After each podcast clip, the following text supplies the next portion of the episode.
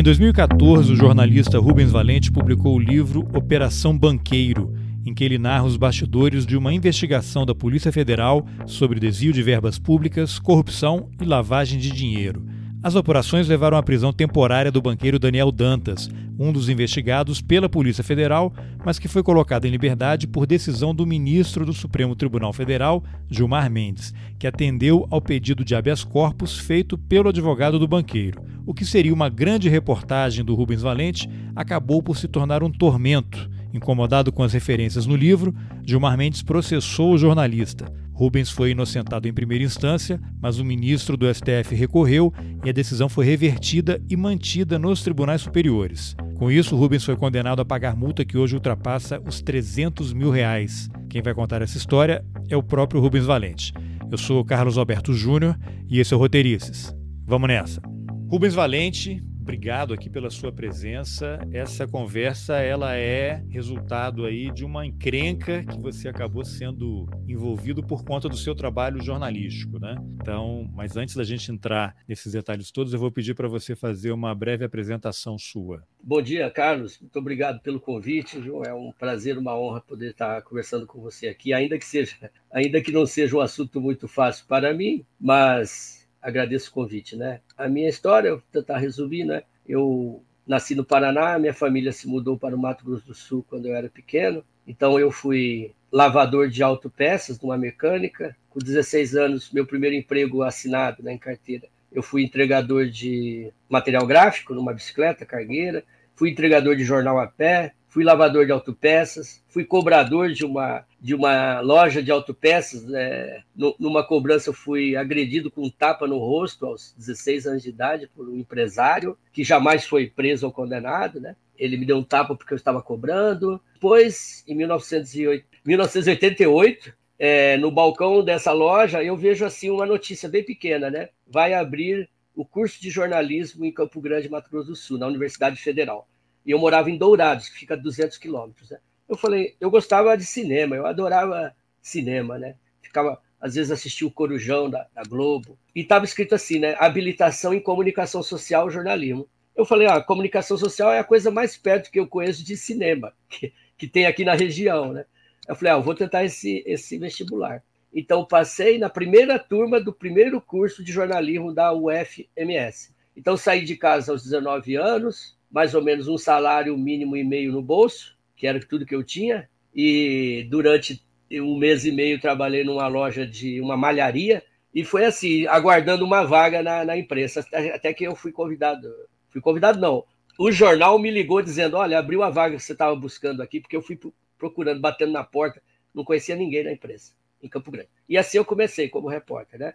Então são 33 anos de, de reportagem em 1998. Morei, morei em Campo Grande, Cuiabá. Trabalhei na imprensa local. A partir de 96, começo a trabalhar para a Folha de São Paulo como correspondente na agência Folha. Então, morei em Cuiabá dois anos e meio. Então, nesse tempo, corria muito interiorzão, né? muitas viagens e conheci muitas terras indígenas, a questão do trabalho escravo, muitos assentamentos, acompanhei ocupação de terras do MST, tudo aquilo que marcou os anos 90, né? Então, em 98, eu vou para São Paulo. Em São Paulo, trabalhando no Jornal do Brasil. Logo, eu fui para o jornal O Globo, onde eu fiquei dois anos. Em São Paulo, começa, Carlos, um, várias investigações começam sobre corrupção, né? Corrupção, combate ao crime organizado. Essa é, começa a ser uma prioridade do Estado brasileiro, que vira tema né, em 2013 do primeiro governo Lula. O governo Lula, conforme estava no programa de governo né, do PT, o Lula organiza a Polícia Federal para uma série de operações da Polícia Federal no Brasil todo, de combate à corrupção. Eu estou dizendo isso para a gente é, depois debater o que significou Satyagraha, o que não significou. Foi uma ação de governo do combate à corrupção. Essa ação foi acompanhada pelo Ministério Público Federal e pela Justiça Federal, que estava se organizando na, nas suas varas né, especializadas de lavagem de dinheiro, ela estava se organizando, passando por cursos, etc. Bom, tudo isso também, Carlos, um pouco do reflexo do 11 de setembro de 2001. Ok, então eu estou contando isso para dizer que em 2008, quando a Satyagraha é desencadeada em São Paulo, lá estou eu trabalhando pela Folha de São Paulo, repórter. morando em São Paulo. Né? Então, eu sou escalado para cobrir esse caso. E esse caso durou meses, né? Os mais antigos vão lembrar de tudo, os jovens talvez, talvez não. Mas isso demandou muitas horas de, de, de horário na TV, muitas páginas, né? Então, bom, eu já não sei se eu já respondi sua pergunta, que era mais curta, né? Um não, respondeu, minha... respondeu. Você, você tem quantos anos, Rubens? Eu tenho 52 anos. 52, anos. Em 69? Nascido em janeiro de 1970. 70. Então, você então é um pouquinho mais novo que eu. Sou de outubro de 69. Temos aí a. Estamos na mesma faixa. Então você é... lembra de tudo isso que eu acabei de contar resumidamente aqui. Né? Sim, sim, sim.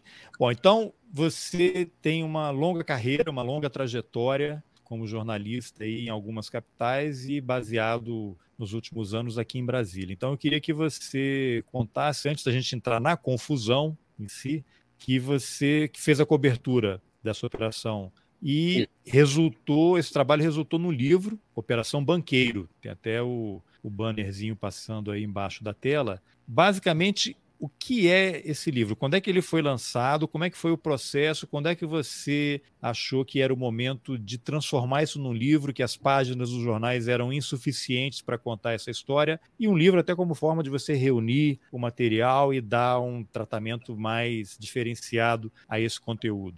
É, Carlos, o caso, imediatamente eu percebi como era intrincada essa história, com inúmeros personagens, inúmeros fatos, brigas homéricas, brigas entre sócios, brigas é, é, com americanos, com italianos, com canadenses, com brasileiros, fundos de pensão.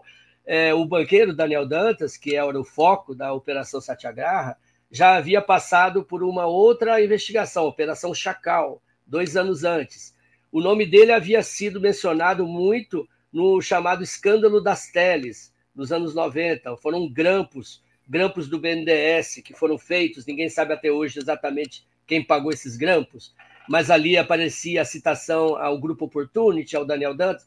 Ou seja, era um personagem complexo, extremamente complexo. É só um e detalhe, essa história é... dos grampos do BNDES é aquela história ainda no governo Fernando Henrique, em que o chefe do gabinete militar, ainda não existia o GSI, era o general Cardoso, e aí que os grampos teriam sido encontrados embaixo de um viaduto e deu uma confusão danada. É essa história? essa história, quer dizer, os grampos aparecem depois. Né? Primeiro eles o grampo fisicamente, primeiro eles aparecem na mídia. Né? A, é, eu lembro imprensa... porque eu trabalhava na revista Época e a revista Época foi quem deu uma capa, né? Era o chefe da sucursal do Rio que tinha um material, a revista Época tava, tinha acabado de ser lançada, essa história virou um escândalo, né? Foi um escândalo no governo Fernando Henrique, aí tem aquela frase famosa do ministro, então ministro das Comunicações, esqueci o nome dele, ele falava, o grampo ele aparecer agora rataiada, vai ficar louca, né? Por conta da, da privatização. É mais ou menos essa história. Você deve estar mencionando Mendonça de Barros, né? Exatamente. Exato, eram, basicamente eram conversas entre membros do governo Fernando Henrique, em vários lugares, ministros inclusive, com empresários, com pessoas interessadas em criar consórcios que iriam disputar o grande leilão das, das telefônicas. E Exatamente. Um, e, então esses consórcios estavam se digladiando, tentando obter o apoio aqui e ali, inclusive obtendo garantias de órgãos públicos, de bancos, como o Banco do Brasil, precisava de determinadas garantias para se habilitar no leilão. Então, as, as gravações mostraram toda essa articulação. Isso é, é, ocupa algumas páginas do meu livro também, essa história. É só para te dizer que Daniel Dantas não surgiu do nada ali em 2008, na Operação Satyagraha. Não é assim um personagem desconhecido, muito pelo contrário, era um personagem fartamente noticiado. Então, ah, inclusive, então... Ele, ele vira protagonista por conta do histórico dele, né? Sem dúvida, também. Então, a, quando eu chego na redação todo dia, né, eu saio, apuro, volto, as pessoas me paravam no corredor, que, que confusão é essa? Que história é essa? Como é que é? O que está acontecendo? Porque esses crimes de lavagem de dinheiro, eles são normalmente difíceis né, de compreensão. É difícil até para quem cobre, imagine para quem lê. Né? É uma e nossa tarefa, financeira, né? Isso. Então, e nesse caso, começou a acontecer uma coisa extremamente única até então. Até 2008, não havia isso. Pela primeira vez aconteceu. E aí meu interesse jornalístico aumentou. A relevância jornalística do caso aumentou. O que, que aconteceu? O ministro Gilmar Mendes, do Supremo, presidente do Supremo, ele libera o banqueiro duas vezes em 72 horas. Duas vezes. Então, isso gerou um debate nacional. Especialistas disseram que o ministro pulou uma instância, que o habeas corpus pulou uma instância, que ele decidiu per saltum, tem vários artigos na época. Então, os juízes federais fizeram uma manifestação de desagravo ao juiz que havia prendido, virou um debate nacional. Né? E o, o presidente do Supremo, Gilmar Mendes, começa a falar fora dos autos, começa a dizer né, que haveria grampos no Supremo, que a, ele teria sido alvo, vítima dessa máquina é, do Estado policial, e ele vai, ele fala em sessões do, do Supremo sobre isso. Aquilo me, me impressionou muito, porque jamais havia visto tal reação do Supremo Tribunal Federal, daquela forma, daquele jeito, com aquele volume, né? Então, obviamente, o ministro Gilmar Mendes, ele se tornou personagem do meu livro, Carlos, pelo que ele fez, e não pelo que eu fiz, certo? Você é um jornalista e relata a realidade. Você tenta registrar os fatos. E os fatos colocaram o ministro Gilmar Mendes no centro dessa discussão. A partir daí, em 2008, eu falo: olha, eu vou escrever, tentar escrever um livro, porque de fato é um assunto é, curioso, impressionante, único, anormal. Então, jornalisticamente é interessante. E eu, eu fiquei muito interessado também pelo caminho que o caso tomou. Então, diferentemente da Operação Lava Jato, que teve o apoio do Supremo para ocorrer, teve o apoio, inclusive, do ministro Gilmar Mendes, nós podemos apresentar aqui várias declarações dele apoiando a Lava Jato, várias. No caso do Satyagraha, foi o contrário. A operação foi destruída inteiramente, depois anulada em 2011.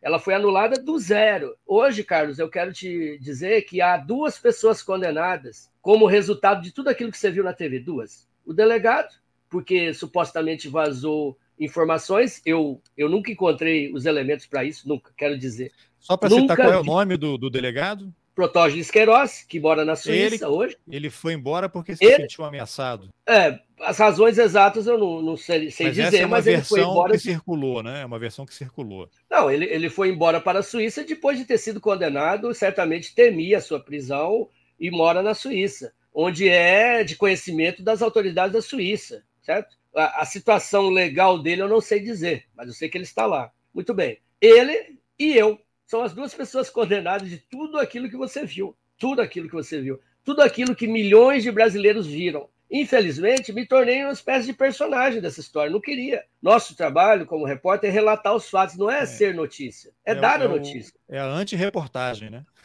Infelizmente, os, os, os fatos, né, a realidade, caminhou para isso que nós estamos vivendo hoje. Até por isso, por eu ser condenado e o delegado condenado e ninguém mais, ninguém mais, de tudo aquilo que você viu, montanhas de dinheiro você viu, apreendidos, malas de dinheiro, grampos, né, mil coisas que estão lá, de tudo aquilo ali, eu e o delegado. Então, assim, o caso Satyagraha, para mim, foi emblemático, foi emblemático de uma reação muito poderosa a, a, investigação. Então eu resolvi escrever o livro, né? Você sabe que em outros países isso, isso não é comum, né? Há, há muitos livros que são escritos a quente, chamam, claro. chamados livros instantâneos, né?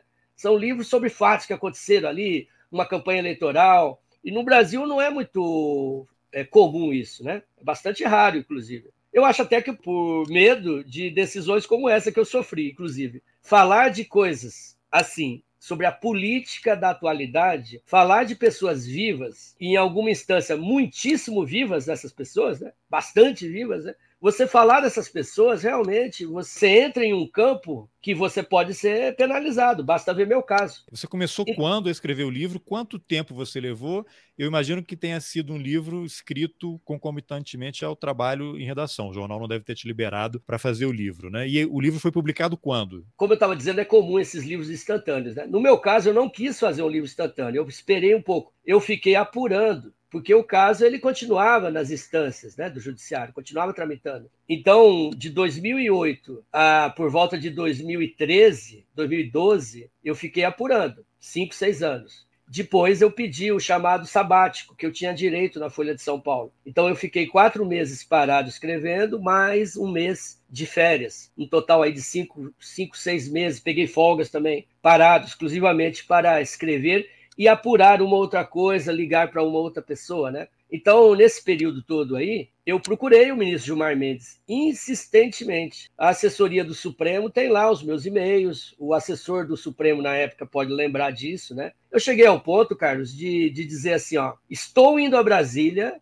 ficarei sete dias à disposição do ministro, estou aqui no hotel. Eu fiz isso, peguei um avião, fiquei no hotel esperando. Apurei outras coisas para o livro e fiquei esperando a qualquer momento, qualquer hora, qualquer dia é só me dizer que eu vou até o ministro. Eu cheguei ao ponto, Carlos, de mandar alguns tópicos que eu ia escrever, não literal. Tópicos, senhor ministro, eu vou dizer isso. O que o senhor tem a dizer sobre isso? Eu vou dizer isso. O que o senhor tem a dizer? Então, assim, na absolvição minha, na primeira instância, o juiz de primeira instância mencionou insistentes pedidos do, do autor do livro. Várias vezes procurou o ministro. Por quê, Carlos? Qual é a lógica? Se eu quero produzir uma obra difamatória, por que, que eu procuro durante um ano uma pessoa?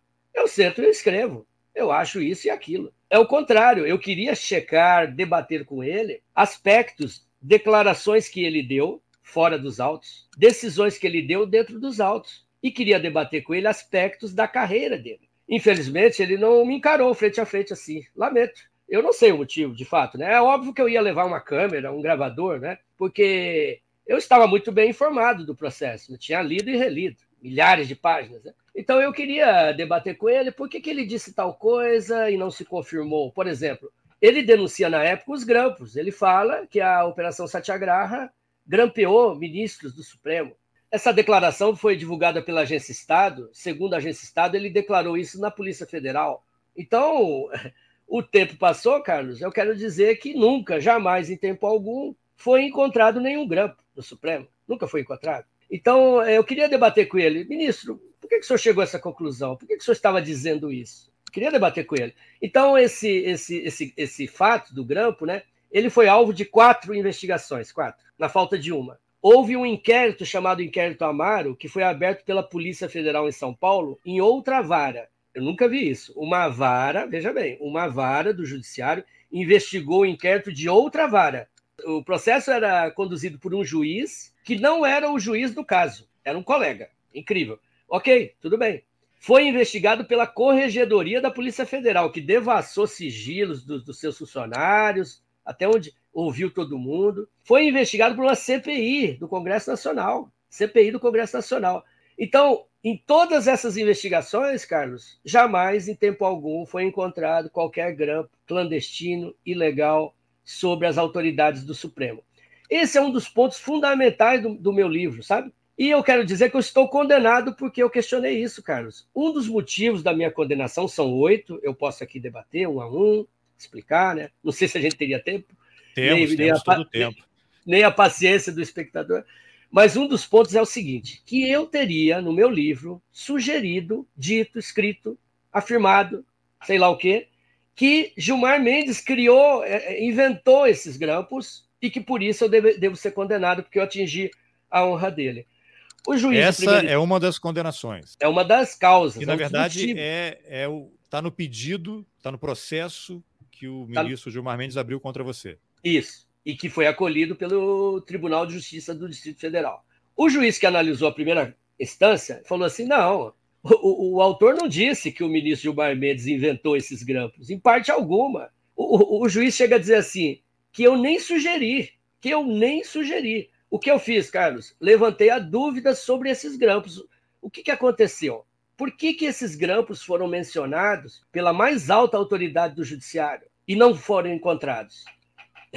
e por que, que eu fiz isso, Carlos? Porque eu não sou um idiota que vai, que vai se contentar com as afirmações categóricas de um ministro e achar que está tudo bem. Ora, se, se, eu me contentasse com o que ele disse, eu não preciso ser repórter, eu não preciso ser autor de um livro. O que, que eu fiz? Eu segui a pista, fui até o final, até 2011, 2012, 2013. O que, que aconteceu? Nada. Não encontraram grampo nenhum. Então, todas aquelas suspeitas que o ministro levantou não se confirmaram. Agora, por que, que não se confirmaram? Porque não foi encontrado. Agora, por que, que o ministro levantou a suspeita? Eu queria ouvir dele. Agora, as pessoas que o ministro imputou irregularidades, essas pessoas eram servidores públicos, eram juízes, delegados, procuradores, agentes da polícia. É, só para pessoas... eu entender aqui, Rubens, o, o ministro ah. Gilmar Mendes disse que houve grampo no Supremo Isso. Tribunal Federal, em gabinetes diversos, o dele. Contra ele. Contra o dele ele. também. Dele também ou o, o dele? Em vários e o dele incluído? O vários e o dele. Tá, e aí, mas ele nunca disse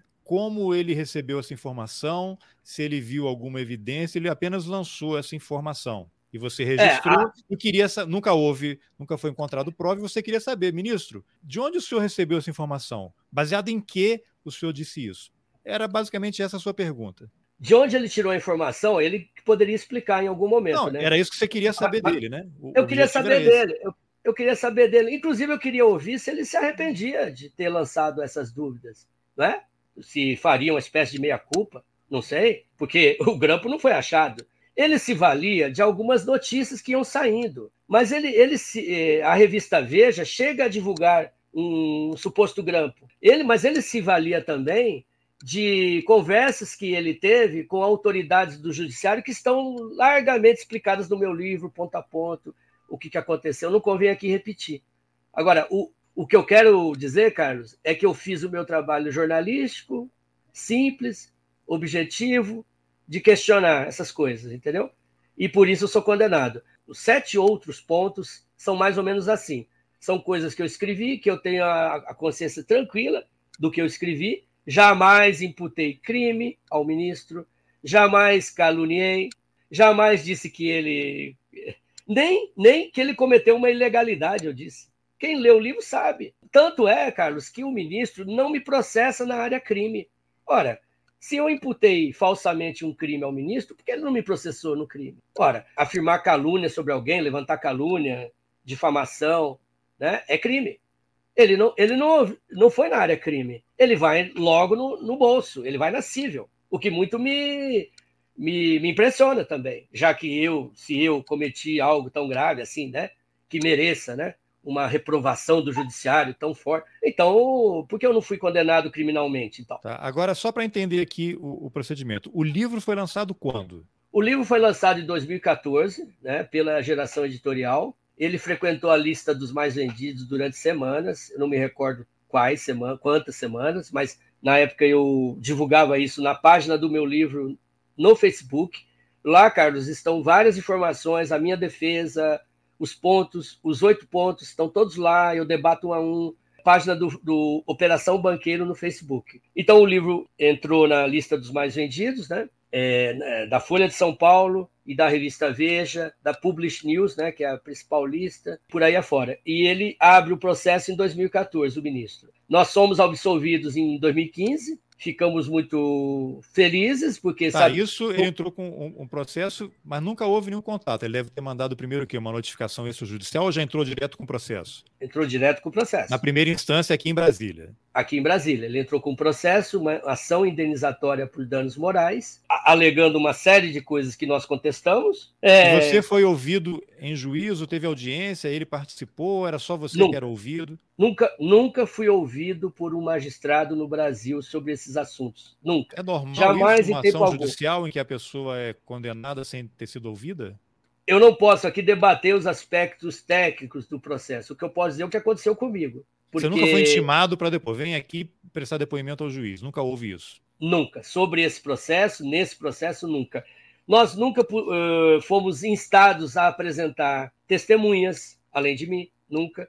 Nunca foi realizada uma perícia no livro. Veja bem, Carlos, se eu digo algo, o juiz de primeira instância concorda comigo, fui absolvido. O desembargador diz o contrário. O ministro Gilmar Mendes diz o contrário. Olha, tem aí uma polêmica, uma controvérsia, certo? Eu digo que eu escrevi A, a, a eles dizem que eu escrevi B, e eu estou dizendo que eu escrevi A. Na sendo, minha... que tem, sendo que tem um livro com tá, o A que você livro. escreveu, né? Sim, mas eu posso contar como que uma leitura tem várias. Eles conseguem extrair do meu livro. Claro, a Constituição está aí, né? Todo dia tem alguém dando uma interpretação diferente. Então, na minha uh, ingênua esperança, minha ingênua esperança, eu achava que o judiciário, em algum momento, né, ia dizer: peraí, peraí, se tem uma controvérsia, vamos periciar o livro. Vamos chamar um professor de português, um professor de teoria literária, um professor de jornalismo, vamos ver o que aconteceu, quem diz o quê, onde que diz, isso aqui é categoria é ofensivo, não é? Quem disse que é? Se isso tivesse acontecido, Carlos, eu provavelmente não estaria aqui falando com você, eu provavelmente teríamos pago lá na primeira instância, porque me convenceriam de algum jeito, com alguma evidência, com alguma prova. Eu estou condenado pelo que o ministro Gilmar Mendes alegou. Ele alegou e o judiciário acolheu. Então você veja, Carlos, a dificuldade minha, minha palavra como repórter e a palavra de um ministro do Supremo dentro do judiciário. O judiciário é, uma, é um órgão próprio que tem as suas, os seus coquetéis, seu, as suas conversas internas, não é isso? Tem a sua política interna, tem toda uma vida. O judiciário tem uma vida própria. Eu não, eu não integro essa vida própria. Eu não posso pegar o telefone e ligar para o desembargador para conversar, fofocar, sei lá o quê. Eu não sou do judiciário. Um ministro do Supremo, ele pode pode trocar e-mails, WhatsApp, ele pode... ele é da Sim, casa mas importante, dele. importante dizer, você não está afirmando que isso aconteceu. Você está usando. Falando... Exatamente. Né? É importante a gente estou... dizer isso. Você não está afirmando que isso, isso, aconteceu. Você está relatando uma situação possível, né? Eu estou relatando o ambiente do judiciário. Para ficar claro, eu... aí alguém vai dizer, não, o Rubens acusou alguém de estar fazendo isso. Não é isso que você está dizendo. É importante a gente esclarecer, né? Ah, não estou acusando. O que eu estou dizendo é constatando, eu acho que qualquer brasileiro há de concordar, né? É uma afirmação simples, né? Eu não pertenço ao judiciário. Um ministro do Supremo move uma ação contra mim. E onde eu vou responder? No judiciário. O que eu estou dizendo é que quando um magistrado, um juiz, um ministro, move uma ação contra alguém, não é nem contra jornalistas, hein? Quando move uma ação contra alguém, o judiciário tem que se cercar, Carlos, de todos os cuidados possíveis, técnicos. O judiciário não pode se basear na palavra desse magistrado, porque ele integra essa realidade que eu contei. Não, e ele, ele integra... nesse caso, nesse caso, ele é parte interessada. Ele é parte interessada e ele, ele, ele integra esse ambiente. Eu vou te dar um exemplo, Carlos. Ah, o que você pensa sobre isso? Queria que os brasileiros refletissem, né? O relator do meu recurso no STJ, ministro Marco Aurélio Belize, é o relator do meu recurso no STJ que negou, eu perdi tudo no STJ. Então, só para antes de chegar aí, você venceu na primeira instância a ação em tese, estaria resolvido ali. O, o, juiz deu ganho de causa. Olha, ele não cometeu nenhuma irregularidade, não acusou ninguém, acabou aqui. Aí o ministro Gilmar Mendes recorreu. Aí subiu para o TJ aqui do Distrito Federal. Aí Isso. lá o que? Eles reformaram a decisão, ou seja, mudaram, disseram que você de fato cometeu crime e aí aplicaram uma multa. Crime não, porque é ação civil. Ok. Tá. Crime não. Então, mas é, então não, não exatamente é isso. Não, é, não cometeu. Você de fato fez aquilo que o ministro disse que você havia feito e você foi condenado na área civil. Isso. E aí, Isso. qual foi a condenação, essa primeira que você recebeu? A primeira condenação foi no valor de 60 mil reais. Isso depois, é, desculpa, houve um equívoco. Um, um, desembargador revisor falou 60 mil, acabou ficando em 100 mil reais. 100 mil reais. Por quê? Isso no ano, de, no ano de 2016. E qual era a primeira, o primeiro valor que o ministro pediu na ação? O primeiro valor que o ministro pediu foi 200 mil reais contra mim e contra a editora. Ou seja, 100 mil reais para cada um. Tá. Já no ano de 2014. É um valor assombroso já na época. Já tá. na época. Aí a primeira instância disse não não fez nada, acabou a ação. Aí ele recorreu, aí no TJ aconteceu o quê? No TJ, o desembargador relator e o desembargador revisor votaram pela minha condenação e ficou estabelecida uma multa de 100 mil reais. Nós vamos ao STJ e perdemos o recurso. E, como eu estava dizendo, Carlos, o relator do meu processo no STJ, Marco Aurélio Belize, um ano antes, um ano antes, havia assinado como pessoa física um manifesto em defesa da honra do ministro Gilmar Mendes. Dez ministros haviam assinado e ele era um. por, conta, contando... por conta dessa reportagem do livro? Não, por conta de que um juiz teria dito não sei o que sobre o Gilmar Mendes. Outro juiz de outra causa. Então, em tese, esse ministro do STJ deveria se considerar impedido de julgar esse caso. As pessoas podem concluir é, o que seria o mais, o mais indicado. Eu não. Você o, é o único existe, que não pode falar nada sobre isso. Existe uma previsão legal que se chama foro íntimo. A pessoa se declara suspeita, impedida, qualquer coisa, para julgar um fato. O juiz pode dizer isso alegando motivo de foro íntimo. Ele não precisa nem explicar por quê. Ok? Ele não precisa nem explicar. Ora, se um ano antes ele assinou né, uma moção, um manifesto, em defesa do ministro Gilmar Mendes, eu, como réu, autor do recurso naquele ministro, eu esperaria uma outra saída, que infelizmente não foi o caso. E o recurso disso, caiu para esse ministro do STJ por sorteio, né? Imagino. Espero que sim. Acredito que sim. Além disso, Carlos, esse ministro havia participado de um evento do Instituto de Direito Público, que é a escola privada que pertence ao ministro Gilmar Mendes, em Lisboa. Havia ocorrido um encontro em Lisboa e esse mesmo ministro participou como palestrante do evento. Eu estou contando esses episódios para você ver aquilo que eu disse. Quer dizer, o ambiente judiciário, do judiciário, permite uma, um contato mais rápido, um, permite assim um ambiente de trabalho. Eu não estou dizendo que, em tese, isso é, é condenável ou é crime. Eu estou dizendo que é o ambiente. Então, por isso que eu volto a dizer: se um magistrado move algo contra alguém, seja quem for, tá? Inclusive o síndico do prédio. Se um magistrado move algo contra alguém, o judiciário tem que criar mecanismos para melhorar esse processo, para que tenha o contraditório, testemunha, o meu depoimento que nunca dei, o, o professor de literatura, o professor de letras, o professor de jornalismo. É o mínimo que eu esperava, entendeu? Por isso, inclusive, que nós fomos a Washington em dezembro e peticionamos lá na Comissão Interamericana de Direitos Humanos vinculada à OEA, peticionamos o nosso caso para que a comissão avalie e perceba tudo o que aconteceu no meu processo e que, no, meu, no nosso entendimento, atinge a liberdade de expressão, atinge o direito à informação. Infelizmente, Carlos, a justiça que eu esperava para o meu caso, eu não encontrei no Brasil. Não pude encontrar, com exceção da primeira instância. Então, não encontrando a justiça que eu esperava, porque eu fui até os mais altos escalões do judiciário alertando sobre essas coisas. Não encontrando aqui, fomos buscar em Washington, na OEA. Esperamos ter melhor sorte lá. Né? Ah, agora, quando abriram o processo contra você, quem pagou o seu advogado? A editora ou você que teve que bancar? Tudo eu, Carlos, tudo eu. O livro foi feito por recursos da minha poupança. Quero crer que na época gastei mais de 45 mil reais na época. Entre viajei para Salvador, Rio de Janeiro, Brasília, outras cidades. É... é... mesmo tendo uma editora, você que tomou a iniciativa de, de, de bancar tudo.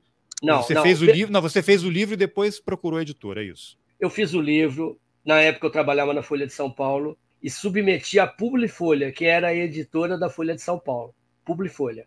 A Publifolha adorou o livro, tenho todos os e-mails. Eu digo isso porque depois, Carlos, eu sou alvo de fake news por algumas, algumas pessoas, são poucas, né? Que dizem que o meu livro foi rejeitado pela Folha. Nunca foi rejeitado. Tem vários e-mails do editor dizendo o livro é ótimo, queremos publicar, não há nada a ponderar sobre o seu livro. Só que nós estamos aqui com um problema de fluxo, é uma editora pequena, a Publifolha era pequena, então ela tinha um fluxo.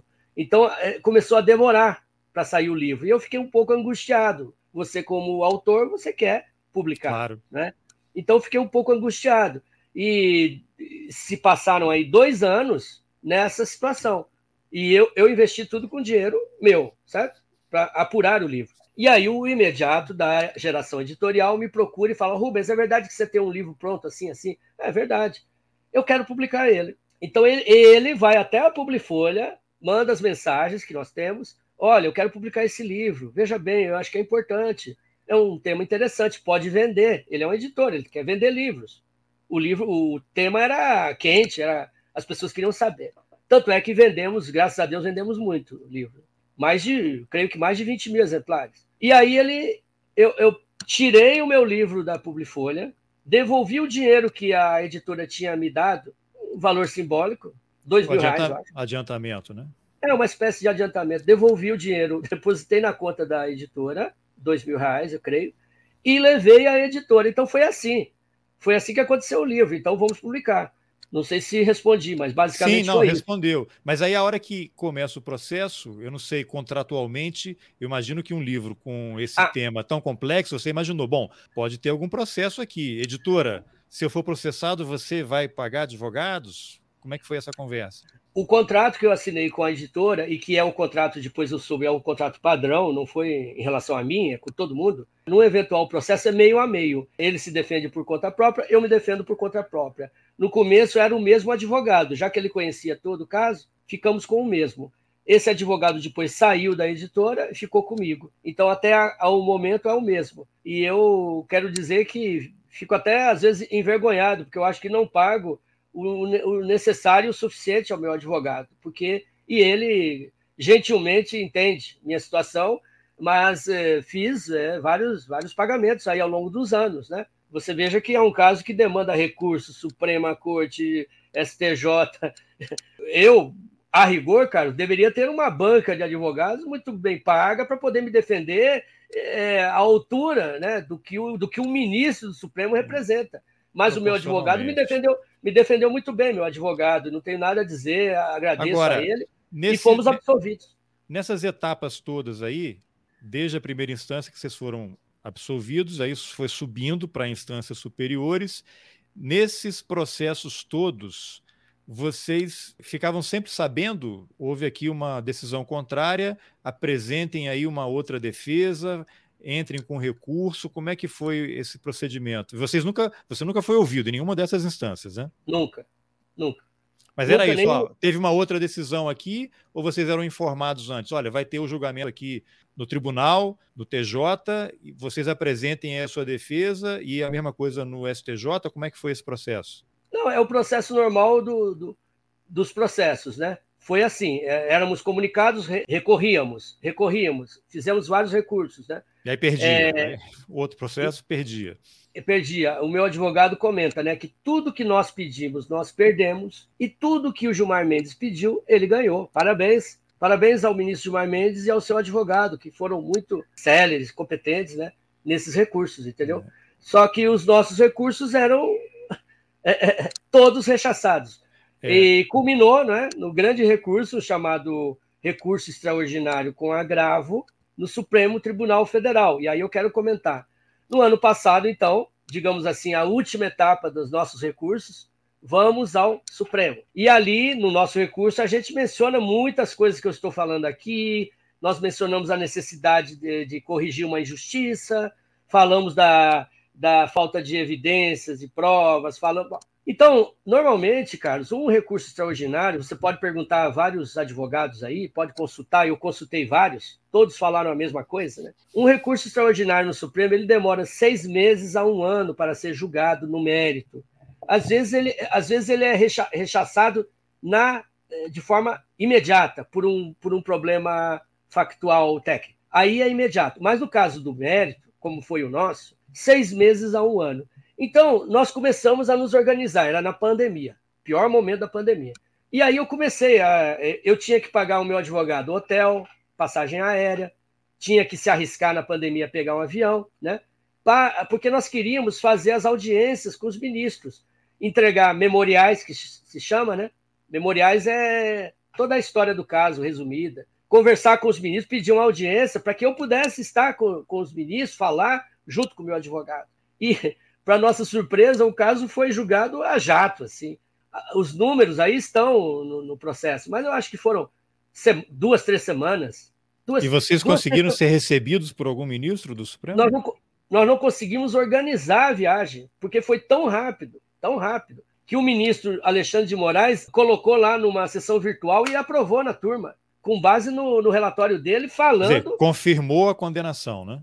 confirmou a condenação, confirmou o valor de 100 mil reais que o STJ havia confirmado, confirmou e deu um salto fantástico, né? inédito na história do Brasil, pela primeira vez na história da Suprema Corte.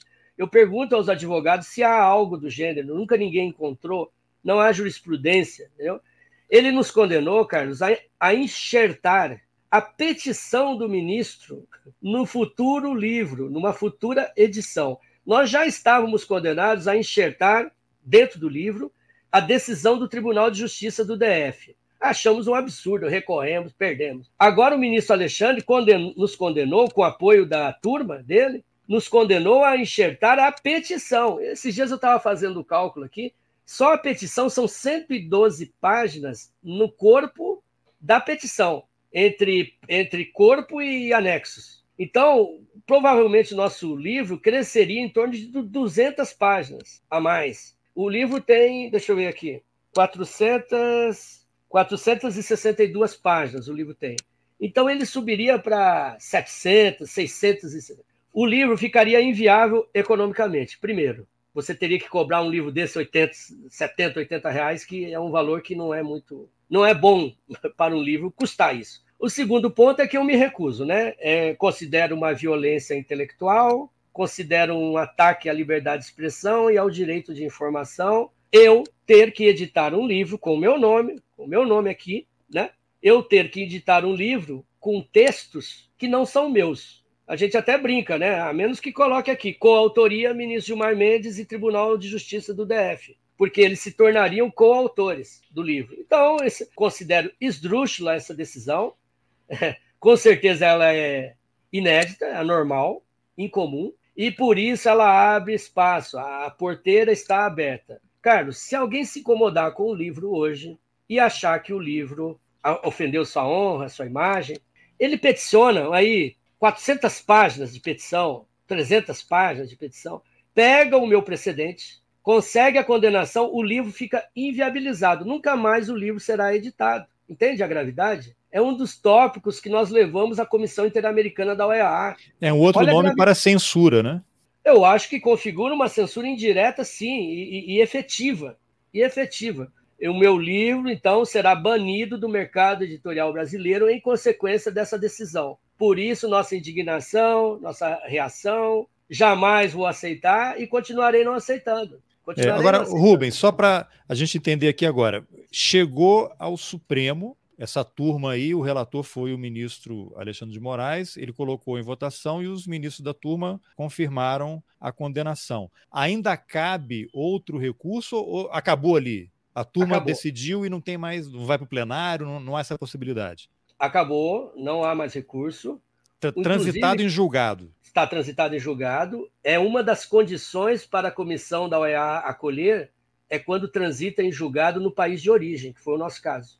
É uma das condições. E a, a, a, a Comissão Interamericana de Direitos Humanos acolheu o seu pedido. Está em análise, né? Nós peticionamos, está em análise. Em março, eu pude estar lá na OEA falando sobre isso, lá na comissão, falando sobre isso. Eu até brinquei, ah, a primeira vez que eu estou falando sobre o meu livro para alguma autoridade é fora do meu país. Eu estou falando para vocês sobre o meu livro fora do meu país, porque no meu país ninguém me ouviu. Então, o, Carlos, uma coisa importante, Carlos, é que o, o que eu ia dizer do livro é que essa, essa decisão ela cria uma nuvem, né, uma ameaça para os jornalistas de um modo geral e autores de livros.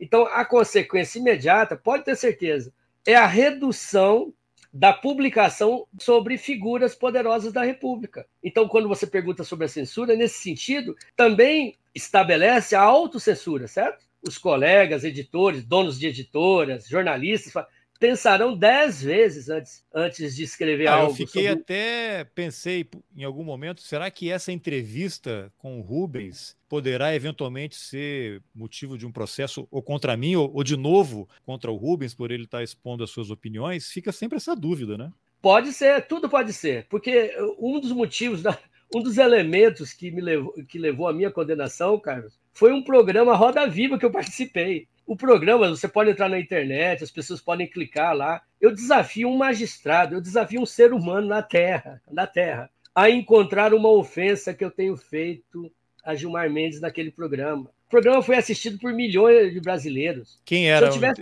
Você foi entrevistado lá ou estava na banca entrevistando? Eu fui, eu fui o centro do Roda Viva sobre o livro. Sobre o livro.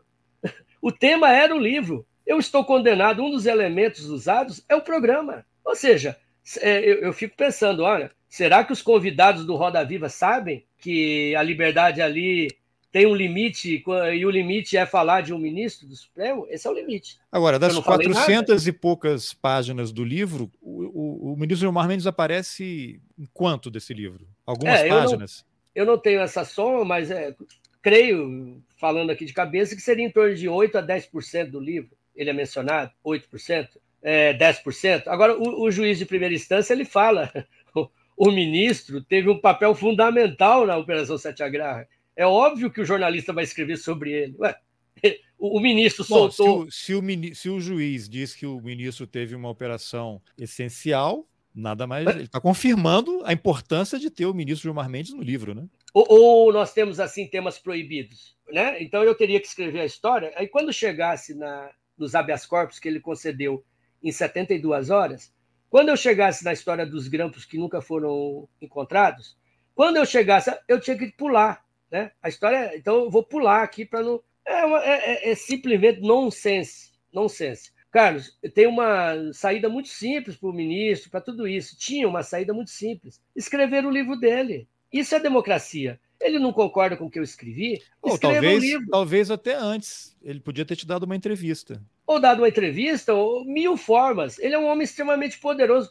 Talvez uma das pessoas mais poderosas da República hoje. Porque ele tem né, enormes influências e importâncias né, no sistema democrático brasileiro. Ora, será que o meu livro, assim, causou tanta comoção na vida dele? Será que justificaria a minha condenação e pagar 319 mil reais? Eu pergunto isso para todo lugar. Qual o dano causado ao ministro meu livro cometeu? Ele perdeu o emprego no Supremo? Não, não perdeu. Ele teve o salário reduzido? Ele foi perseguido? Ele foi condenado por causa do meu livro? Ele foi processado por causa do meu livro? Nada, nada, nada. O meu livro é uma, uma narrativa de fatos. Se ele achou que é minha narrativa, ele chega a dizer na peça que eu tentei induzir ou que eu fiz tal coisa. Ora, se ele discorda do que eu escrevi, Carlos, é fácil. Ele escreva um livro assim, Eu e a Satyagraha, autor, Gilmar Mendes, né? Então as pessoas lá vão comprar. Eu acho que vai ter várias editoras importantes, né? Querendo divulgar esse livro de, de um grande autor brasileiro, né? Gilmar Mendes, né? Então ele vai escrever, pode me xingar lá, pode dizer que o meu livro é uma porcaria, ele pode falar. Essa é a democracia. Ele vai apresentar a versão dos fatos dele. Vai dizer que o meu livro. Não, não. Ele se recusa a me dar entrevista e vai ao judiciário. O judiciário onde ele trabalha. Onde ele trabalha. Então eu brinco, Carlos, que seria mais ou menos o seguinte. Vamos pensar no seguinte. Eu abro uma ação contra um magistrado na FENAGE, na Federação dos Jornalistas. Eu sou jornalista, e processa um juiz dentro da FENAGE. O, esse juiz vai ser julgado por jornalistas. E o recurso desse juiz vai ser feito a jornalistas. E quem vai avaliar o recurso são jornalistas. Que tal? Você acha que tem aí uma paridade de armas correta? Você acha que você acha que esse ministro, esse magistrado, teria é, uma chance de um julgamento verdadeiramente imparcial na FENAGE? Nesse caso hipotético que eu estou criando? Então é por isso que eu insisto que tem que haver um mecanismo mais técnico, mais sólido para julgar esses casos. Tem que ter um mecanismo. E eu acho que o CNJ, o Conselho Nacional de Justiça, poderia atuar nesse sentido, para evitar casos do gênero. E vocês ah, estão pensando, juiz... você, advogado, chegar a conversar sobre a possibilidade de questionar essa decisão no CNJ? É uma, cabe... é uma instância não, possível, não? não? Não é possível. O, o CNJ ele não discute decisões. Não, não, digo não a decisão, a conduta de magistrados que resultaram nessa condenação. Em relação ao desembargador que relatou o meu caso no Tribunal de Justiça do DF, nós entramos com uma exceção de suspeição, porque nós mostramos, cara. No CNJ que... ou no próprio tribunal? No próprio tribunal. Nós mostramos que esse juiz, que esse desembargador, constava da lista pública dos professores da escola do ministro Gilmar Mendes. Então nós falamos, olha, é, gostaríamos de ser julgado por outra pessoa, porque essa pessoa, esse, essa autoridade, integra o quadro de professores. É como se fosse um funcionário. Muito bem. A presidência do Tribunal de Justiça do DF não processou nossa, nossa suspensão, dizendo que nós perdemos o prazo. O meu advogado falou: como perdemos o prazo? No Código de Processo Civil, o prazo é X né? E, e estamos dentro do prazo. Para nossa surpresa, Carlos, o Tribunal de Justiça disse: não, o prazo aqui é o prazo do regimento interno do tribunal. Mas peraí, o, o, o regimento interno de um tribunal é superior ao CPC? É isso? É. Então, veja bem, então nós temos 27 prazos, se cada tribunal adotar um. Essa, Carlos, é, é uma das dos pontos que nós levamos a CIDH da OEA esse caso. Nós tentamos mostrar que o juiz não poderia relatar o nosso caso e fomos derrotados por questão de prazo, quando na verdade o prazo estava correto. O meu advogado demonstrou que estava correto. Então, Carlos, para ser bem transparente, né, o juiz acaba sendo ouvido pelo tribunal. Embora a exceção de suspeição não tenha é, prosperado, o juiz explica essa questão que nós levantamos. Aí ele diz assim, não, que era é, ele, ele, ele anexa, ou alguém anexa, já, já não me recordo, mas vem lá uma carta da escola do Gilmar Mendes, porque são sete anos atrás. Vem uma, uma cartinha da escola do Gilmar Mendes dizendo assim, que o desembargador né, fez um trabalho eventual e anexa um recibo, recibo de pagamento autônomo no valor de R$ 2.600 para o desembargador que me julgou, Carlos. Está lá nos autos. Forneceu a prova. E me julgou. E me julgou e me condenou. É o acordo que prosperou, que subiu, que foi e que o STJ. Assim, o que eu vou, quero dizer, Carlos, é que ao ser julgado dentro do judiciário sobre o que alega um juiz, o judiciário tem que tomar, a meu ver, todas as precauções, todas as medidas necessárias para garantir uma imparcialidade, para garantir a paridade de armas, para garantir é, o Estado Democrático de Direito, o, a, o direito à ampla defesa e etc.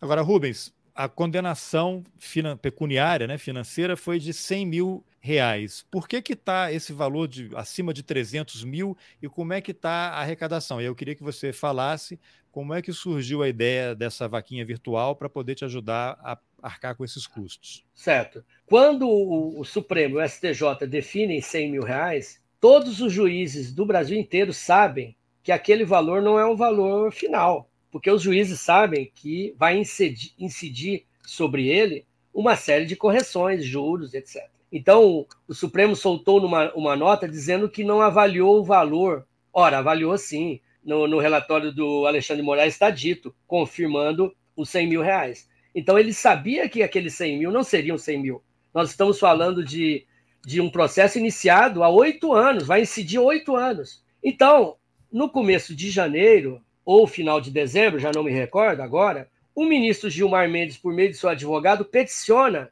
na vara do DF, dizendo o seguinte: eu quero a execução da dívida. E a dívida, ele apresenta a conta. Ele apresentou a conta.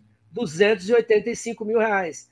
Quem apresentou essa conta foi o senhor Gilmar Mendes, por meio do seu advogado Rodrigo Mudrovich, ok? Então ele apresenta a conta, 285 mil reais. Ele se vale, ele se vale das tabelas e cálculos e correções. O nosso advogado averigou o cálculo e concordou, oh, ok, pelo cálculo e pela tabela, é isso. Né?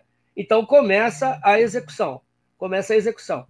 O juiz me informa que o não pagamento né, é, levaria a bloqueios, penhoras e leilões de valores em conta bancária, bens, carro, casa, o que for.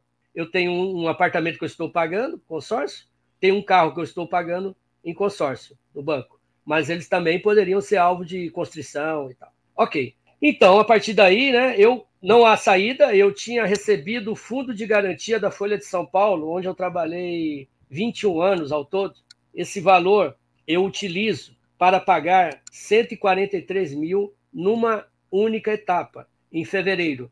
Eu faço isso para evitar os bloqueios e constrições. Faço isso. Quero dizer, né, Carlos, que nós tentamos parcelar esse valor. Não foi aceito pela outra parte. Não foi aceito. Queríamos parcelar. Não foi aceito tinha que ser um depósito único. Quer dizer, houve, okay. você acatou a decisão, houve o reconhecimento da dívida e propuseram, olha, eu sou um, um, um trabalhador, vivo do salário, podemos meu, parcelar? Meu advogado entrou em contato com o advogado de Gilmar Mendes para isso e não prosperou, não houve, não houve acordo. Ok, paguei. Então, o meu advogado vai lá nos autos e fala, olha, solicito, tendo em vista que está pago, são dois réus, eu e a editora, desde o começo, né? Tendo em vista que está pago, então solicito a extinção do feito em relação ao meu cliente, né, que já cumpriu com a sua obrigação. Não, e naquele aí, momento, Gilmar... esse valor que você pagou seria toda a sua parte, você não ficaria devendo mais nada?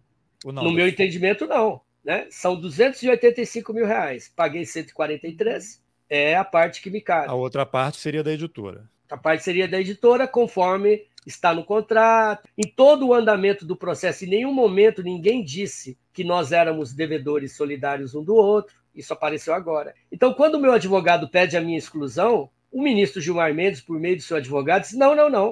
O jornalista não pode ser excluído, ele tem que pagar a parte da editora também, já que a editora não pagou a sua parte. É. O que, a editora disse? Que não foi intimada. Não, não, ela não pagou porque não foi intimada. Isso é um debate lá que ocorre entre editora e juiz. Eu não tenho os detalhes. Ok. Então, o juiz, novamente, né, acolheu o recurso de, de a petição de Gilmar e desacolheu a minha. Não, não, você vai continuar no processo e agora você vai pagar da editora, na qualidade de devedor solidário da editora. Essa é a decisão. Novamente, Carlos, ameaças de constrição de bens, bloqueio, tudo aquilo que eu achei que eu tinha superado. Ou seja, a, a metade que era da editora, os juros, desde o início do processo, ah, continuam correndo em cima dessa metade que você, pelo entendimento do ministro Gilmar Mendes, você que deveria pagar. Há um outro detalhe fantástico, é que o juiz aplica uma multa sobre o valor total dos 285, aplica uma multa de 10% sobre o valor global. Ora, eu tinha pago metade, o dinheiro já está no judiciário. Mesmo assim, em vez de, em vez de aplicar a multa sobre a outra metade não paga, não, ele aplicou sobre o todo, para você ver o, com as coisas que nós temos que enfrentar. Ok, e aí subiu para 310 mil reais, porque era 285 que o Gilmar tinha cobrado, tinha pedido, dizendo que precisava ser executada o valor. Subiu para 310. Então, nesse momento, por toda essa situação, né, a agência pública de notícias, a agência pública sabe do meu caso, toma conhecimento do caso e, e escreve, publica uma matéria, creio que no dia 6, 6 de maio, publica uma ampla reportagem de autoria do jornalista Vasconcelos Quadros, para quem eu muito agradeço, porque ele foi muito preciso ali em tudo que ele escreveu, relatou o nosso caso.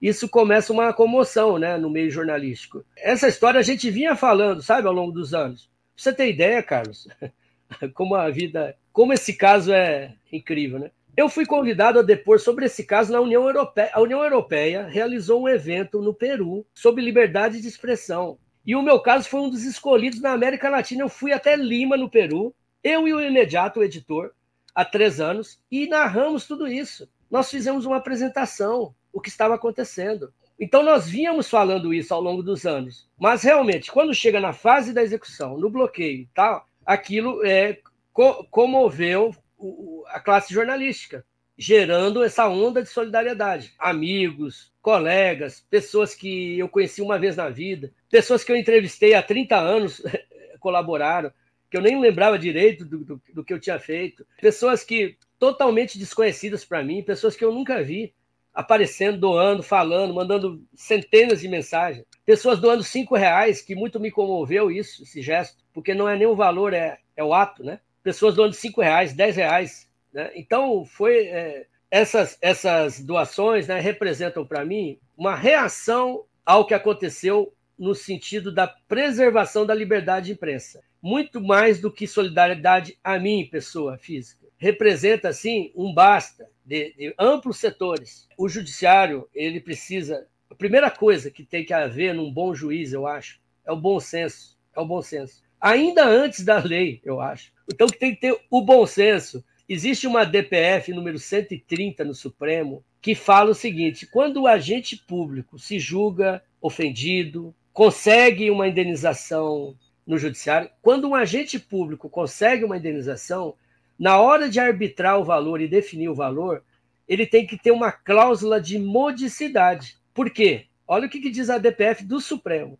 O agente público ele precisa passar pelo escrutínio da cidadania. Então ele vai ser alvo constante de questionamento, o agente público. Ele tem que ser. Ele é alvo de dúvida, de questionamento, de pergunta. Porque, do contrário, Carlos, nós vamos inviabilizar a democracia. Vai travar tudo. Ninguém fala nada dos agentes públicos. Ninguém vai falar nada dos ministros, ninguém vai falar nada do presidente da República.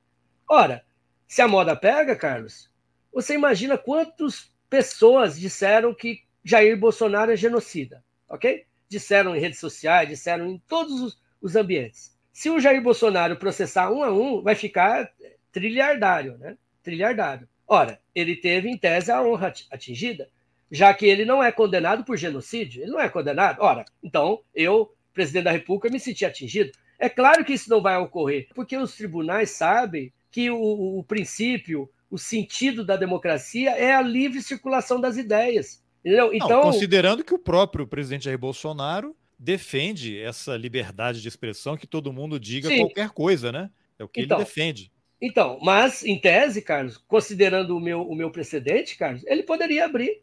Poderia abrir, ó, eu fui atingido em minha imagem e honra, eu fui atingido.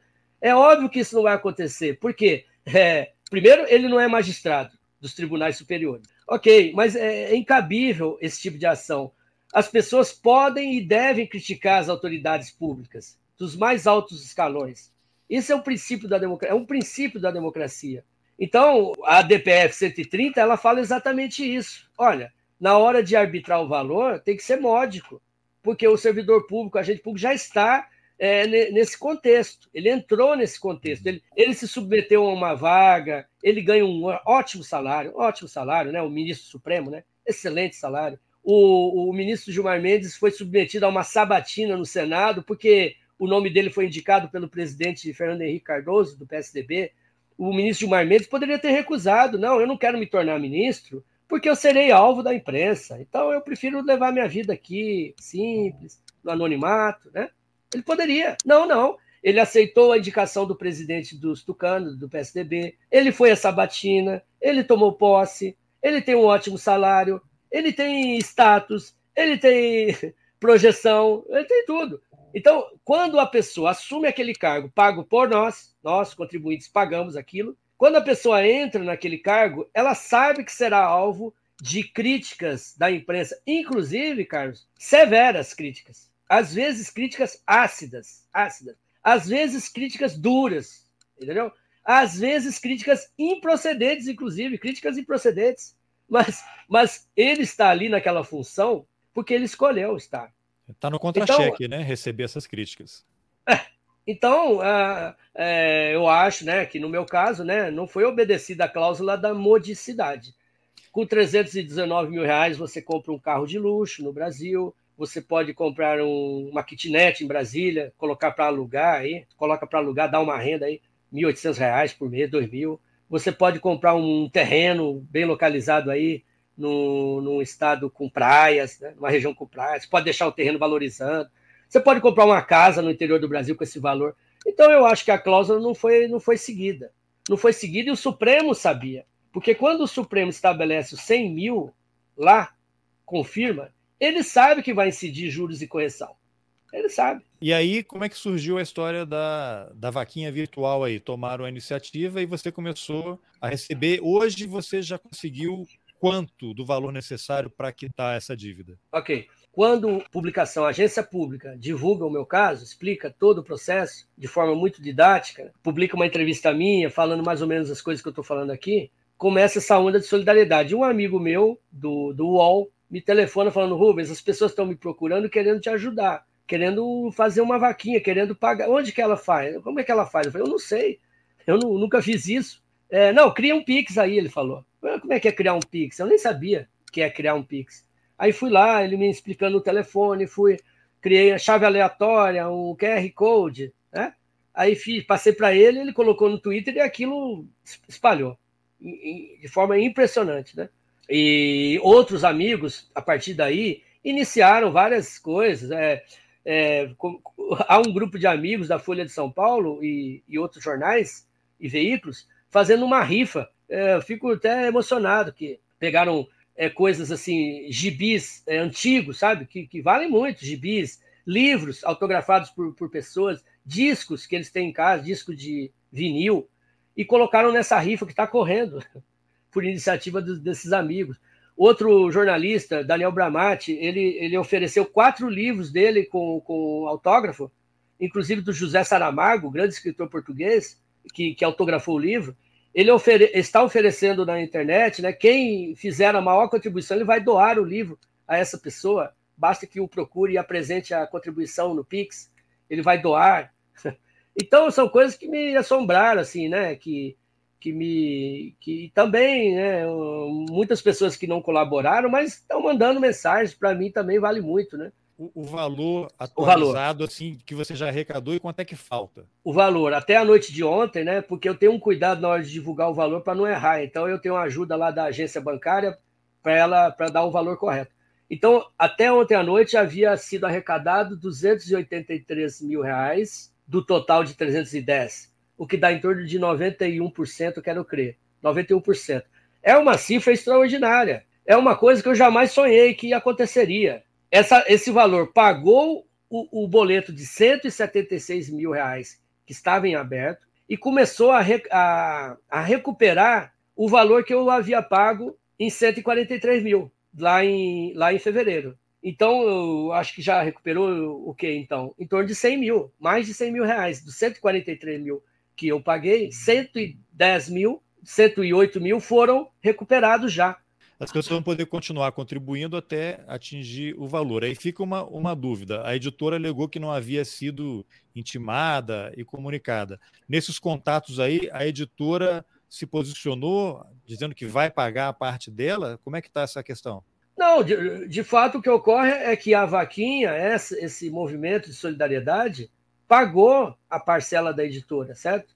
Porque eu já havia pago a minha. Então, a, e, e também pagou a mim também, porque eu era devedor solidário, segundo o juiz. Ou seja, a editora não ia pagar, eu ia ter que pagar os 176 mil. Então, em tese, está tá pago tudo. Não, tá eu pago. sei, mas a editora... a editora... se posicionou no sentido de: olha, sim, somos solidários e eu vou pagar minha parte. Supondo que não houvesse a vaquinha ou que as contribuições diminuem e você não consiga arrecadar esse valor, a editora se dispôs a pagar a parte dela? O que eu posso dizer é que o editor falou em público já né, das dificuldades que a empresa estava sofrendo, dificuldades econômicas. Ele até contou numa live recente, acho que sexta-feira, quinta-feira, que ele responde que a editora é alvo de 16 processos, inclusive um processo, Carlos, de um milhão de reais. Um milhão de reais por conta de uma fotografia que eles publicaram na capa de um livro. Não, não é dano moral, é direito a. Autoral. Não, direito, direito autoral ali, royalty direito de imagem, né? Direito autoral, uma pessoa condenada a um milhão porque ele usou uma foto. Na época das fotos, das imagens que circulam a todo tempo, entendeu? Outro caso esdrúxulo. Então, a editora, eu não posso falar por ela, mas ela falou das dificuldades que ela tinha, dificuldades econômicas. O mercado editorial em baixa, né? Ela é uma editora pequena, deve ter aí oito, dez funcionários, né? Ela já foi grande, foi média e foi uhum. reduzindo ao longo do tempo. Agora, e... Rubens, uma outra dúvida. O livro ele é resultado de apurações, de reportagens que você publicou também na Folha de São Paulo ao longo dos anos, correto? Ele não, ele não transcreve reportagens que eu escrevi. Ele é um produto novo, né? Mas não, é, eu sei, é eu sei. Você escreveu o livro, mas assim, Isso. durante a sua apuração, ao longo dos anos que você escreveu matérias, o ministro Gilmar Mendes ele foi citado nas reportagens que você escreveu e foram publicadas na Folha? Eu quero crer que sim, né? Eu não me recordo ponto a ponto, mas um dia eu fiz um levantamento, em torno de 80 reportagens eu escrevi na Folha de São Paulo sobre o tema Satyagraha, 80. Bom, e o ministro é... Gilmar Mendes deve ter sido citado em alguma delas. Muito possivelmente foi citado. mas ele nunca questionou o fato de ter sido citado na reportagem da Folha, que no fundo as informações são as mesmas. Né? Você reescreveu, o fato, os fatos são os mesmos, né? Então ele nunca se preocupou quando estava na reportagem da Folha e não gostou do livro, né? Ele não gostou do livro, eu não sei é, de fato os motivos que o levaram a, a chegar a, a, até onde chegamos, né? Não sei não posso dizer o que, que se passa na cabeça dele. Em algum momento nós fomos absolvidos, né? E ele foi condenado a pagar as custas processuais no valor de 5 mil reais na primeira instância. Eu não sei se isso pesou na sua decisão de seguir adiante. Se essa decisão o incomodou, imagino que deve ter incomodado, né? Mas você sabe que a Folha de São Paulo o procurou semana passada para que ele comentasse quais são os erros do meu livro, o que é que meu livro tem de errado, né? qual é a ofensa, tudo isso, né? Ele não se manifestou, né? Tá lá na Folha de São Paulo. Não se manifestou. Você trabalhou muitos anos na Folha e depois você se transferiu para o UOL, né? Elas são do mesmo grupo, mas são empresas diferentes. E lá você tinha um, um blog e você tinha, não sei, mais independência. Estou chutando aqui, você me corrija, né? Você que acabava fazendo as suas pautas e, e fazia as apurações que considerava necessárias. E aí o que aconteceu, eu vi que foi uma, uma trágica ironia. A Folha, o UOL, né, num processo aí de corte de gastos, demitiu você e outros colegas exatamente na semana em que acontece essa confusão toda, né? Você poderia comentar alguma coisa sobre esse episódio? Eu sei que os jornais, as empresas de mídia vêm num processo de enxugamento desde que eu comecei em redação em 89, é comum, né? Você tem pequenos momentos em que lançam um produto novo, contratam gente, mas historicamente as redações vão diminuindo, né? Tem diminuído ao longo do tempo. E aí imagino que para você tenha sido um baque enorme, né? Essa coincidência da, da confirmação aí da condenação, a multa e perder o emprego, né? O que, que você pode comentar e quais são os seus planos para um futuro imediato? Eu sei que agora você está totalmente envolvido aí na sua defesa e nessa confusão toda. É, exatamente isso que aconteceu, né? Houve uma infeliz coincidência. Eu trabalhei dois anos e dois meses no UOL e fui comunicado do, do meu desligamento, da minha demissão, da rescisão contratual, é na mesma época que vem toda essa segunda cobrança, que a primeira eu havia pago minha metade. De repente eu viro devedor solidário. De repente, então, aí eu tenho que ir a Washington com o apoio das organizações Media Defense, RFK Human Rights e Abrage, com apoio deles, eu pude pagar a passagem aérea, eles pagaram para mim passagem aérea, hotel, gastos. Fui a Washington, a OEA, tudo isso agora, março, abril. Abril eu sou demitido. Então, um turbilhão de coisas, infelizmente, acontecendo ao mesmo tempo. Eu tendo que me defender dessas alegações da, da, da ação. Então, fui comunicado que são razões financeiras. Então, trabalhei dois anos e dois meses no UOL, tive o prazer, a felicidade de receber três prêmios nesse período inclusive o, o prêmio, ironicamente, o prêmio de melhor investigação jornalística do UOL, concedido pelo UOL a, a mim, né?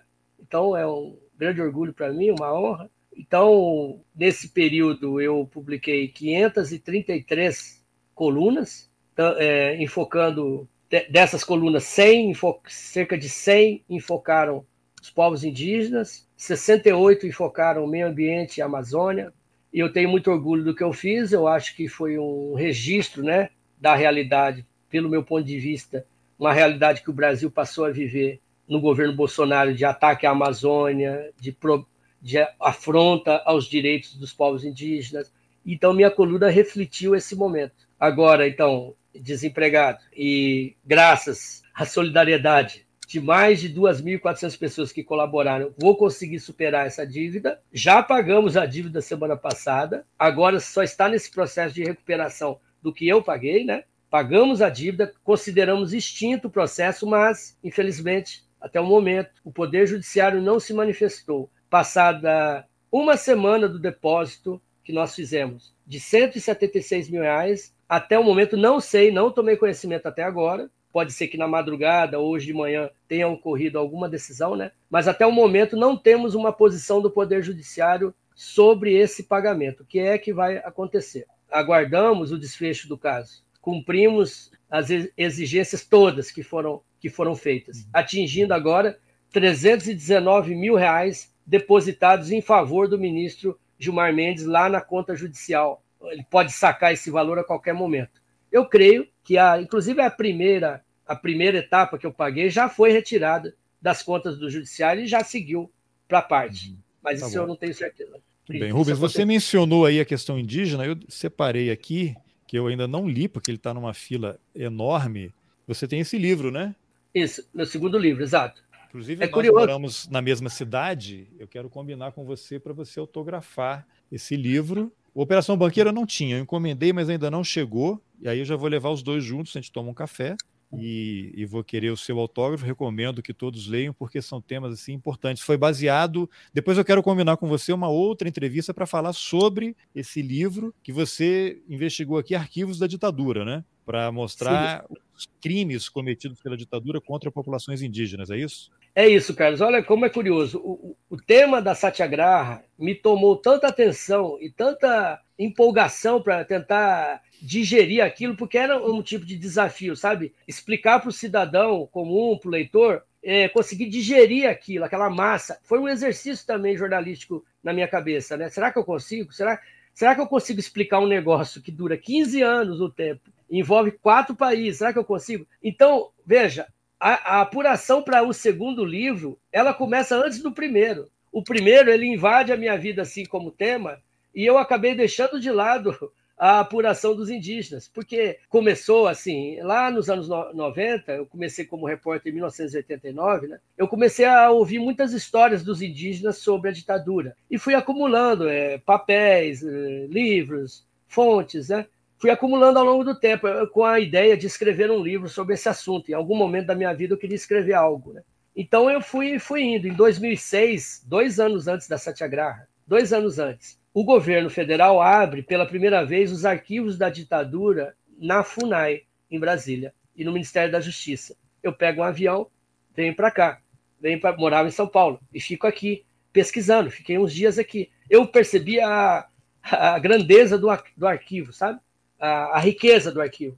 Pela primeira vez eu percebi a riqueza. Então fui juntando com aquilo que eu já tinha. Só que eu parei tudo. Parei tudo para fazer o livro da Satyagraha. E então encerro o livro da Satyagraha, vou voltar ao, primeiro livro. Parei tudo em termos, você, você continua né, colecionando informações, não é que você para, você bloqueia tudo.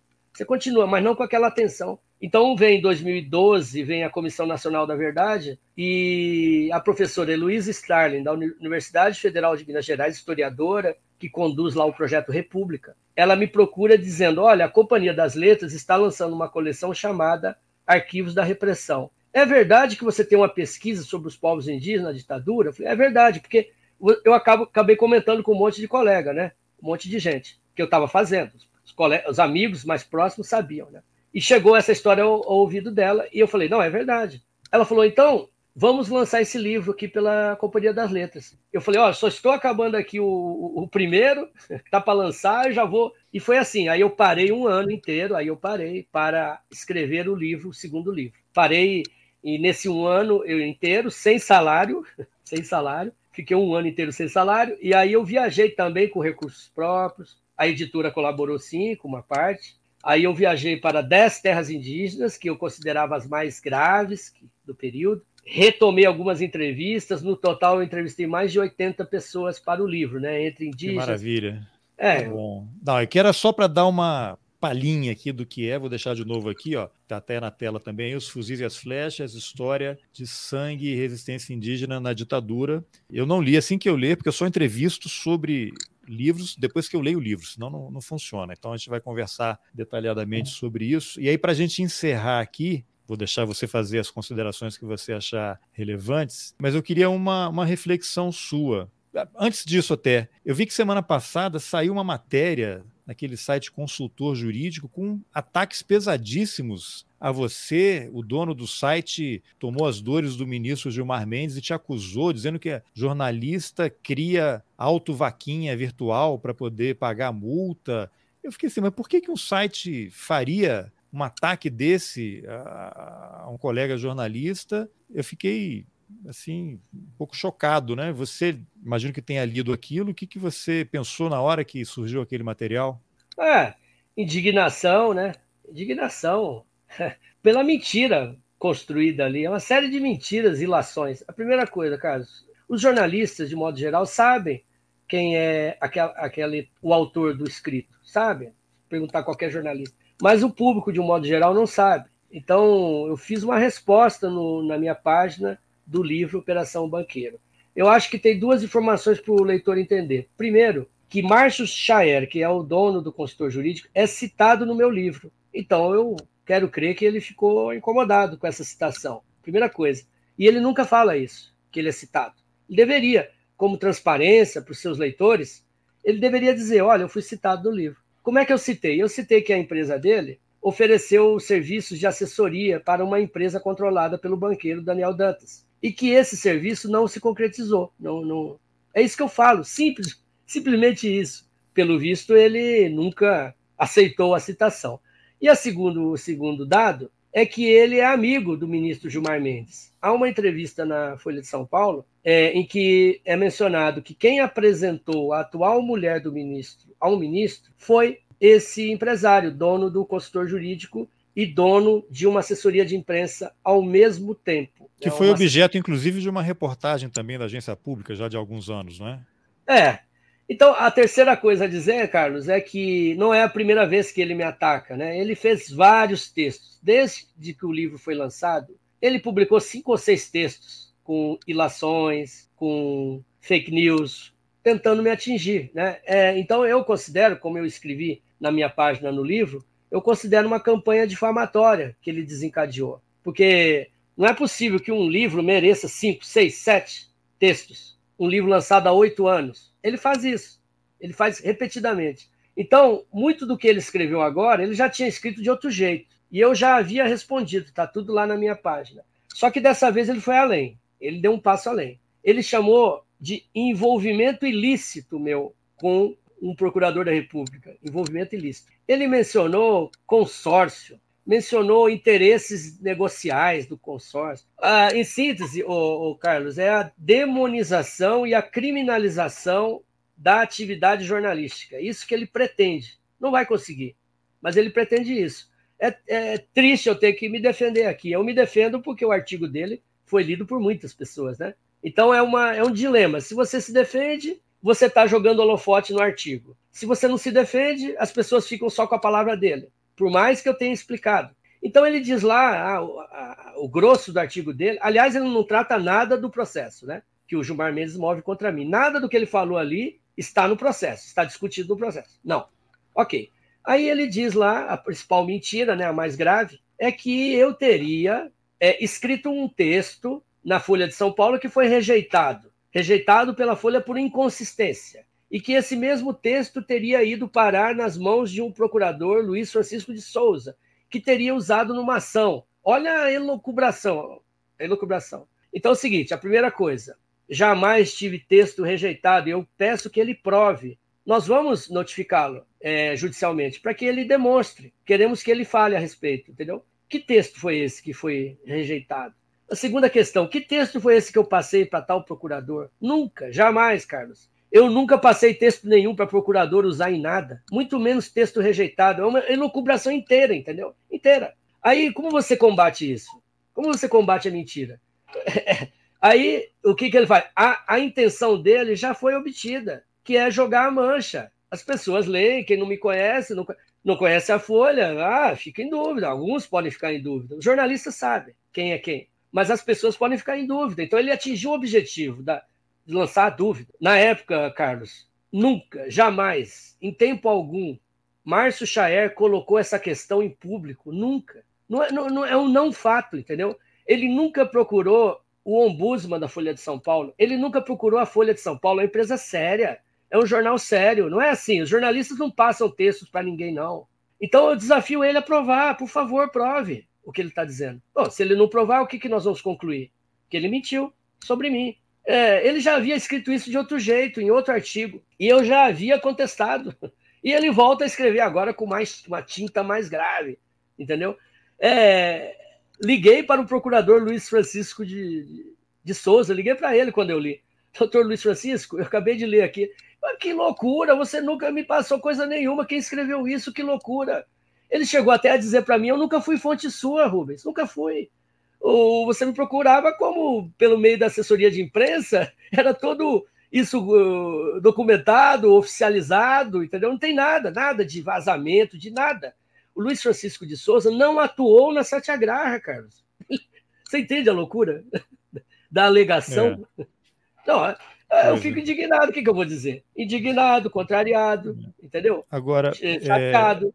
É... Né? É, importante esclarecer tudo isso. E aí eu queria deixar aqui um pedido para você fazer uma reflexão final. O meu entendimento dessa história toda, que é, primeiro, algo kafkiano, né? você está envolvido nessa situação, de certa forma é um assédio jurídico que está sendo promovido em cima do repórter, do jornalista e do jornalismo, e fica aquela impressão de que é uma medida punitiva. Vamos pegar esse caso aqui para que ele sirva de exemplo, né? Ou vamos aplicar uma punição educativa para que outras pessoas, outros jornalistas que tentem fazer algo parecido, tenham noção do que pode acontecer com elas. Então, a gente vai destruir a vida financeira do Rubens, e ao destruir a vida financeira, você destrói tudo ao redor, né? porque a gente precisa de dinheiro para sobreviver, como forma de intimidar e de desestimular que se exerça o jornalismo que deve ser exercido.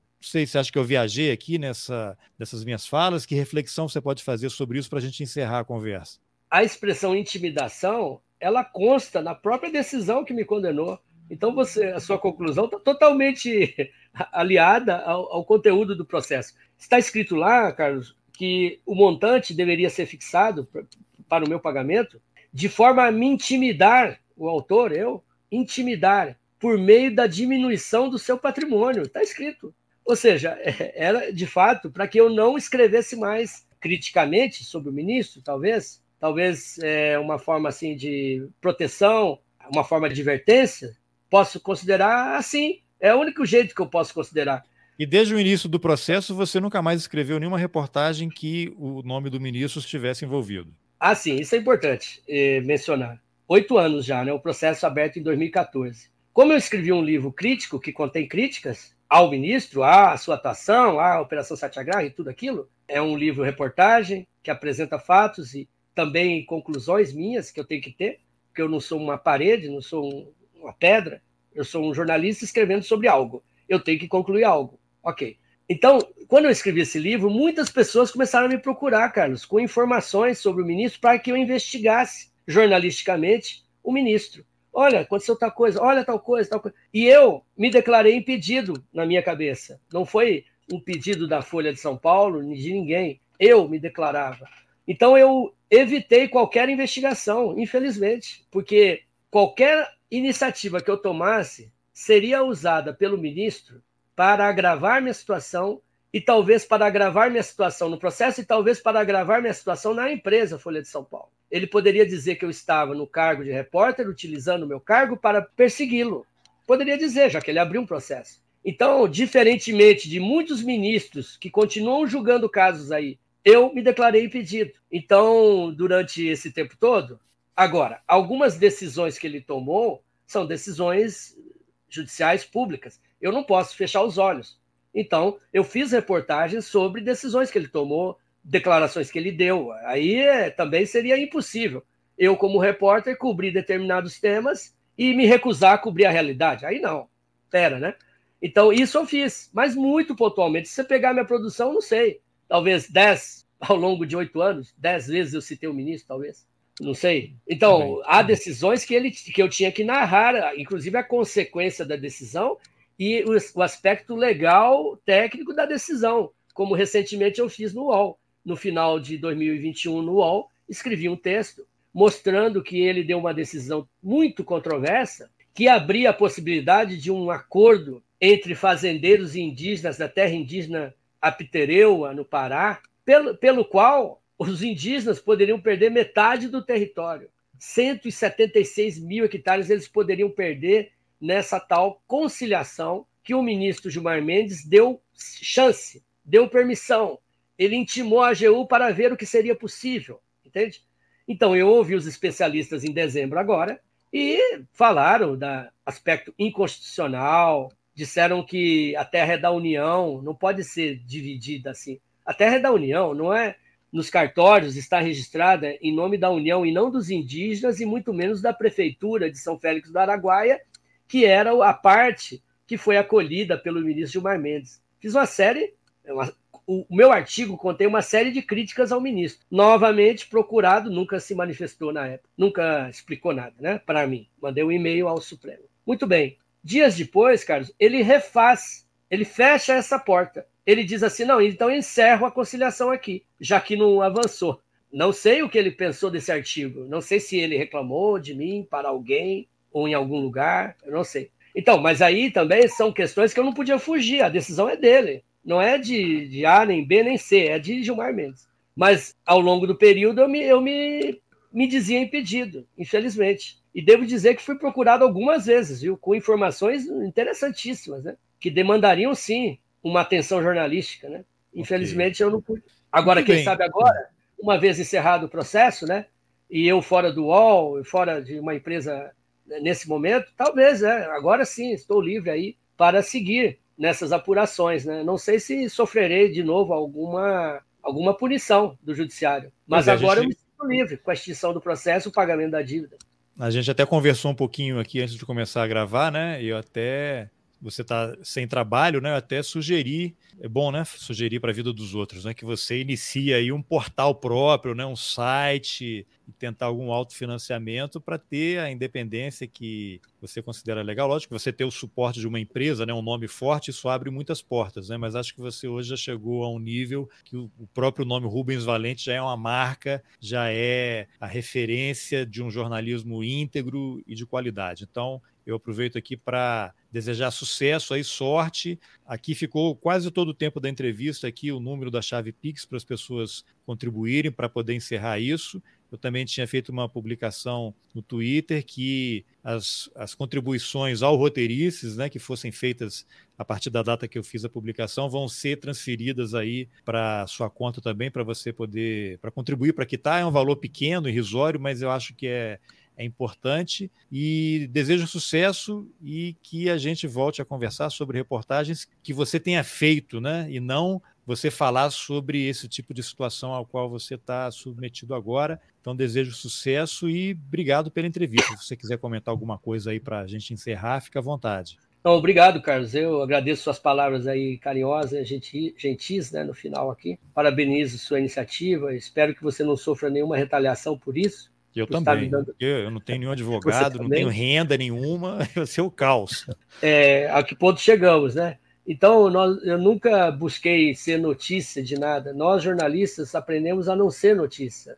Nós queremos dar a notícia, analisar a notícia, interpretar a notícia, seja o que for, mas não que os holofotes sejam sobre nós. Mas, infelizmente, no meu caso, ficamos sem opção. Não foi uma opção, foi uma saída possível é, foi uma. Fomos levados a isso, inclusive pela generosidade dos amigos que apareceram. Então, é, agradeço a todo mundo que colaborou.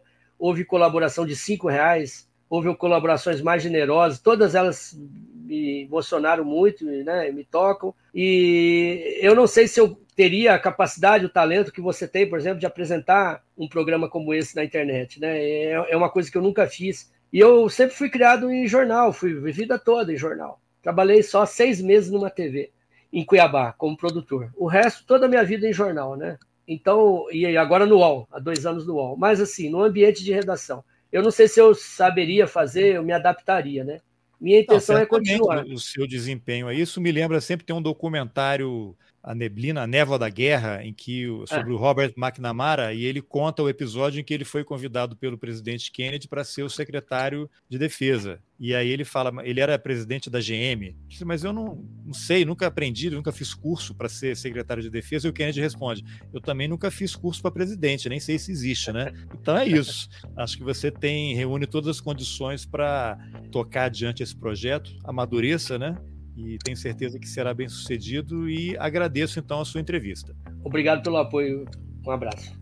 Bom, essa foi a entrevista que eu, Carlos Alberto Júnior, fiz com o jornalista Rubens Valente. Se você gostou da conversa, compartilhe nas suas redes sociais, nos seus grupos de WhatsApp, mande o link por e-mail. Isso ajuda não apenas a Roteirices e ao Rubens, mas também a fortalecer o jornalismo de qualidade, cada vez mais escasso e necessário. Nas informações do episódio, você encontra os dados do Pix do Rubens. Se você puder, ajude. E se você acha importante apoiar o jornalismo independente, considere a possibilidade de contribuir com roteirices. É possível colaborar com qualquer valor pelo Pix ou pela plataforma Catarse a partir de R$ reais mensais. Os links estão nas informações do episódio. Lembrando que o Roteirices agora tem um canal no YouTube. Entra lá, assina, compartilha. Obrigado pela companhia e até o próximo Roteirices. Valeu!